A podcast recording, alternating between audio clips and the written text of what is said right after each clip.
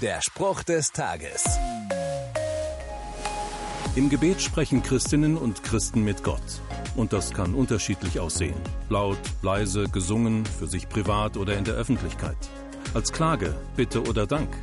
Ein Gebet kann quasi alles sein. Aber auch die Haltung kann unterschiedlich sein. Manche Menschen fordern Gott im Gebet auf oder heraus und wieder andere begegnen ihm demütig. So zum Beispiel einer der bekanntesten Könige der Bibel, David.